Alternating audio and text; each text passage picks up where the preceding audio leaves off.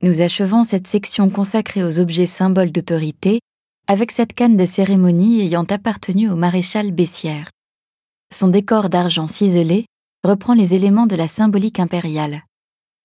Revêtue du velours bleu impérial, elle est parsemée d'abeilles d'argent doré et son pommeau prend la forme d'une couronne impériale à huit branches.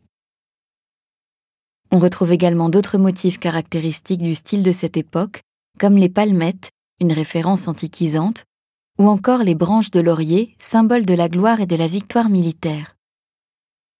Cette canne est un insigne d'autorité indiquant que celui qui la porte participe à l'organisation de la vie de la cour.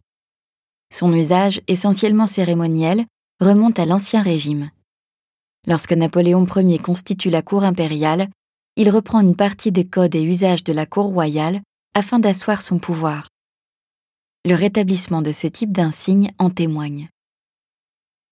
Ce modèle a appartenu à Jean-Baptiste Bessières, qui débuta sa carrière militaire durant la Révolution.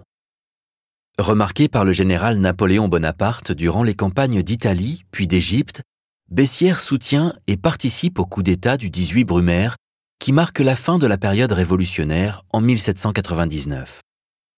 Proclamé empereur en 1804, Napoléon Ier le nommera maréchal cette même année. Bessières restera fidèle à l'empereur jusqu'à sa mort à la veille de la bataille de Lutzen en 1813.